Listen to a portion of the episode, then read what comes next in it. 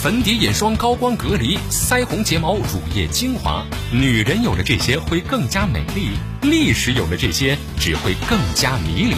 卸妆看历史，观点更清晰，这就是咱们的圣人请卸妆。各位好，我是独孤家，向各位请安了。咱们今天接着聊曾国藩啊。我相信很多朋友听曾国藩已经听到头疼了，再聊两期，咱们把曾国藩跟湘军的故事杀青，可能在很长的一段时间里边再也不会讲他了。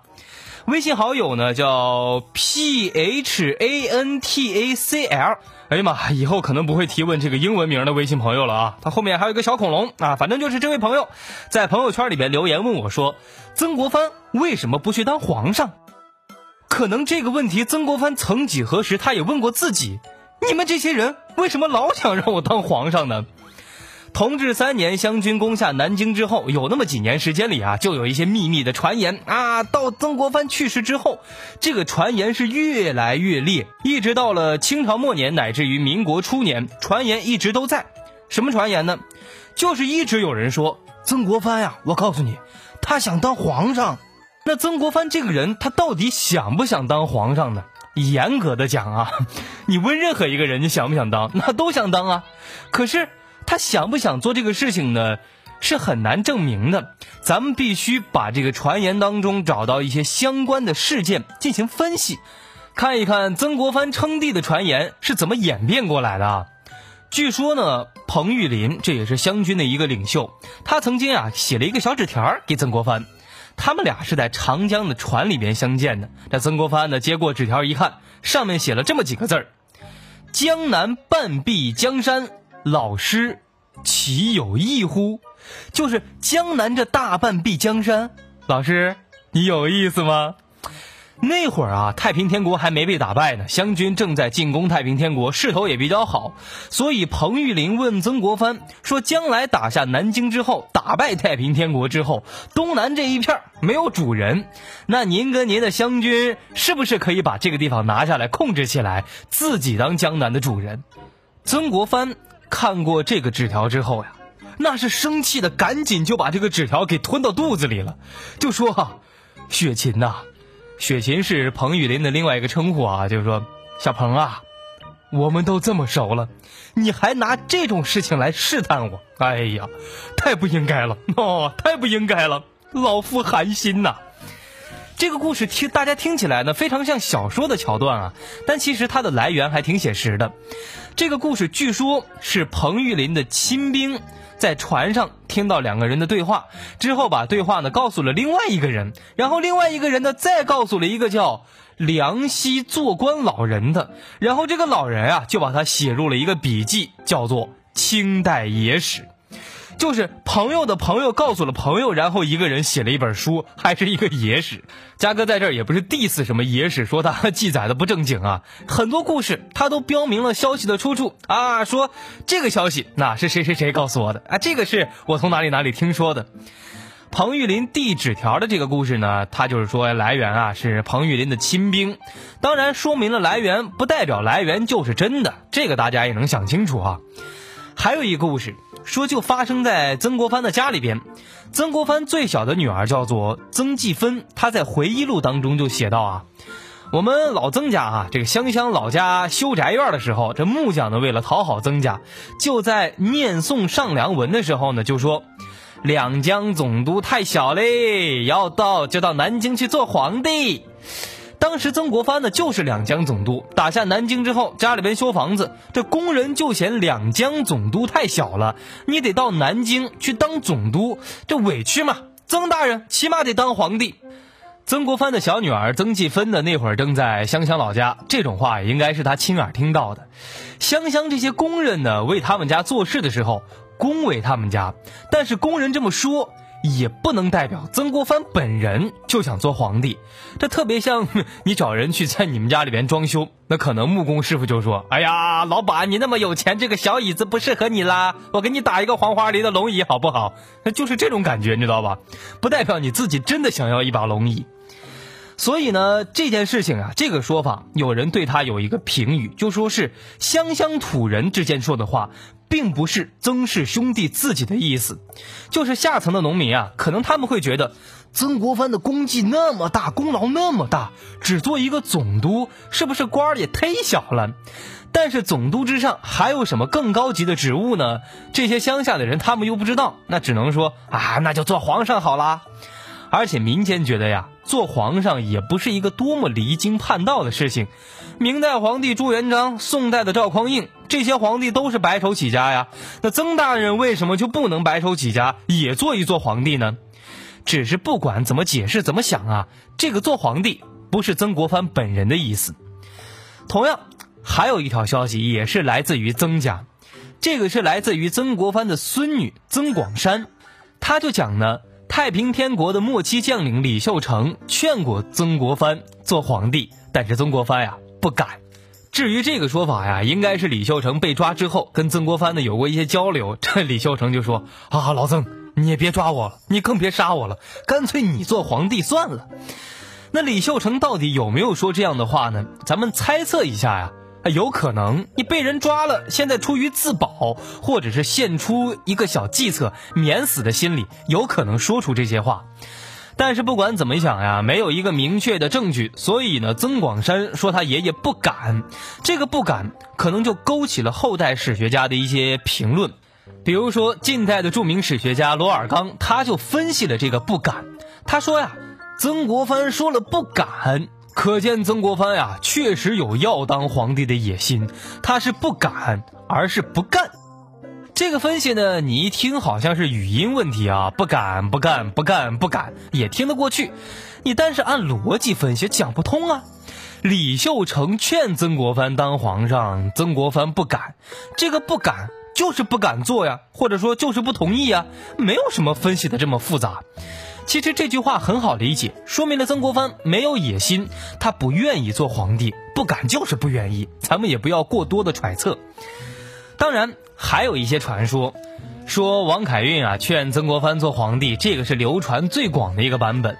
王凯运呢拜见曾国藩的时候，两个人坐着一块聊天，啊，边喝茶边说话。王凯运呢就讲了一大堆啊，老曾啊，曾国藩啊，你应该自立做皇帝的这么一些话。曾国藩就手蘸着茶水啊，在茶几上写满了字儿。王凯运就凑近这么一看，原来曾国藩写的全部都是“荒唐”这两个字儿，就是曾国藩拒绝了王凯运这种不切实际的建议。这也是一种有点像小说写出来的桥段啊，不可信。但是这个故事呢，倒也不是空穴来潮。王凯运自己讲呀，有这么一回，他跟曾国藩两个人对着坐，曾国藩当时要处理公务，所以就一边听他讲，一边办公。王凯运啊，就在这边滔滔不绝，巴拉巴拉讲个没完。但是讲什么，王凯运自己没说。后来曾国藩呀，因为有事情要离开一下，就出了门。这王凯运呢，就偷偷看了一眼，说：“哎，这老曾到底写什么东西呢？”他就发现曾国藩没有认真的批改公文，而是在纸上很写了很多谬，就是谬论的谬字儿。也就是说呀，曾国藩认为王凯运跟他讲的这些话很荒谬。这个事儿呢，后来就一传十，十传百，传到最后呢，就是他劝曾国藩当皇上，曾国藩不愿意。王凯运呢，跟曾国藩之间还有一件很重要的事情。咸丰十一年啊，咸丰皇上去世了，在热河呢，就以肃顺为首的顾命八大臣，跟慈禧呀、恭王联手了一群人展开政治斗争。这咱们都知道啊，当时处于焦灼状态，最后是慈禧这边赢了。慈禧这边呢，他就主张两宫太后垂帘听政。肃顺那就不支持呀，说肃顺觉得应该遵照咸丰皇帝的遗命，由顾命大臣们辅佐皇上到十八岁，然后再交接权力。在这个关键时刻呢，那会儿的湘军正在攻打安庆，曾国藩呢正在安徽督战，王凯运就写了一封信交给曾国藩说呀，这个时候有比攻打安庆还重要的事儿，你应该赶紧政治战队，率兵北上，声明一句话，说什么呢？女人不可以干政，这是祖制。然后联合恭王肃顺打倒慈禧。这个恭王啊，就是咸丰的兄弟，贤就是肃顺嘛。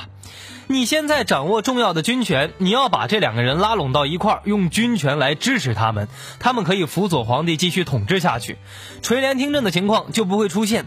但是这封信曾国藩没有回复。后来肃顺等人呢失败了，被杀了头。这王凯运啊就很恨曾国藩，当时没有按照他的意思去做。这个事情啊，要是真的做了，当然没有曾国藩自己做皇上那么轰动，但是绝对也是历史上一件少见的特别重大的事情，甚至整个近代史都会发生一些改变。当然，曾国藩没这样做，也没有回信，也可能啊，这种事情慢慢的传呀，就传成了曾国藩被王凯运劝说呀，他要当皇上。跟大家分析的这些故事呢，基本上都是传言当中说曾国藩要当皇上稍微靠谱一点的，但是我们稍微分析一下就发现，这些说法没有一条经过分析之后还能确凿的认为曾国藩想要当皇帝的。其实曾国藩想不想当皇帝呢？我觉得主要是后人啊，特别是那些爱听历史的人，或者是一些喜欢传统政治、比较有那种阴谋论的人，这些人认为他想当皇上。其实说白了，就是这些人他自己有这个皇帝梦。曾国藩当皇帝的这种说法呢，我个人觉得不靠谱。虽然他当时手下统领的湘军的战斗力非常猛啊，合围天津的时候。在他手下统治的湘军大概有十二万人左右，他弟弟曾国荃直属部队就有五六万人。但是大家搞清楚一点啊，所有的湘军将士的工资还是清朝政府在发的啊。曾国藩当然有自己想办法筹军饷，但是如果没有朝廷给他帮助的话，没有这个官职，没有皇上给他的认可，他曾国藩是无论如何也养不起这样一支军队的。那这些将士们，大家就很明白，我不是在给你曾国藩卖命，我是在给清政府卖命。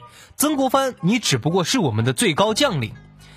其次，收拾太平天国对当时那些大清君臣和湘军将士来说，那是名正言顺的。你太平天国对他们来讲，你就是反贼啊！我现在来剿灭你们，一，我可以在战场上立功，我可以趁机发财，混出名堂。第二。我做这样的事情是一种非常有正义感的事情，但如果这个条件变成了现在曾国藩自立为王，要开始篡位谋权了，那这群人就变成了名不正言不顺，而且要冒着自己的全家性命跟曾国藩去混。说不定你前一头在天津这块拿下了太平天国，开始准备造反了，你湖南老家的家人可能全部被屠杀殆尽了。你说这些将士们敢拿自己的全家性命跟曾国藩去赌一把吗？所以啊，曾国藩如果露出来那么一点想要篡位的念想，一瞬间可能就走了一大半人了。而且大家还要明白一点啊，湘军他并不是曾国藩完全的一个人说了算，这支军队是由他指挥管理，但不是他一个人的个人部队。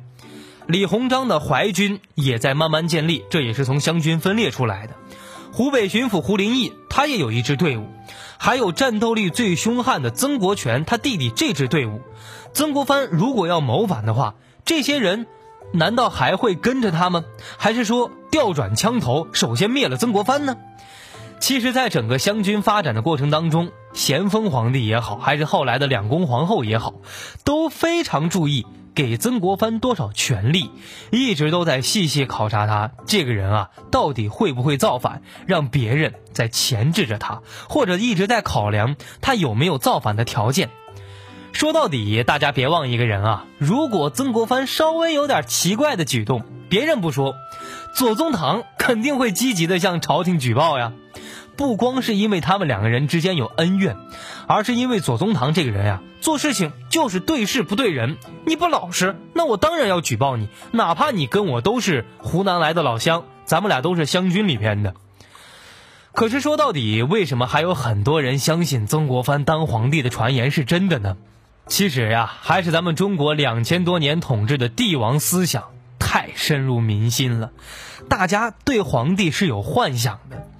所以很多人这么想一想啊，那自己的能力跟当皇帝 那那差的太远了，所以他就借着曾国藩这样一些人，有地位、有权力又有才能的人，那想一想，这些人会不会跟自己一样，也有当皇上的念头呢？慢慢的想得多了，也就干脆认为啊，曾国藩也就跟自己一样，都是想当皇帝的人。你曾国藩有能力做，那你就应该想做。为什么呢？啊，因为我也想做呀，所以大家都想做。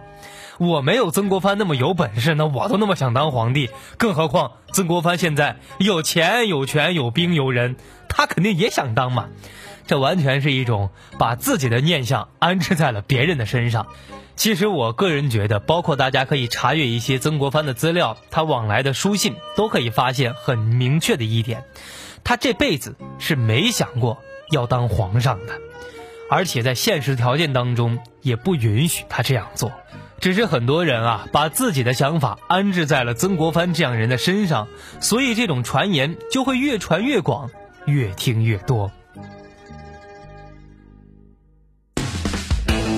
我是独孤家，想收听更多有趣的历史故事，可以关注我的微信公众号“独孤家”，点击右下方的收听节目，就可以收听到嘉哥制作的其他的精美的历史小节目。想参与飞鸽传书向我提问，可以关注我的新浪微博“一枚电台家”，家是嘉宾的家。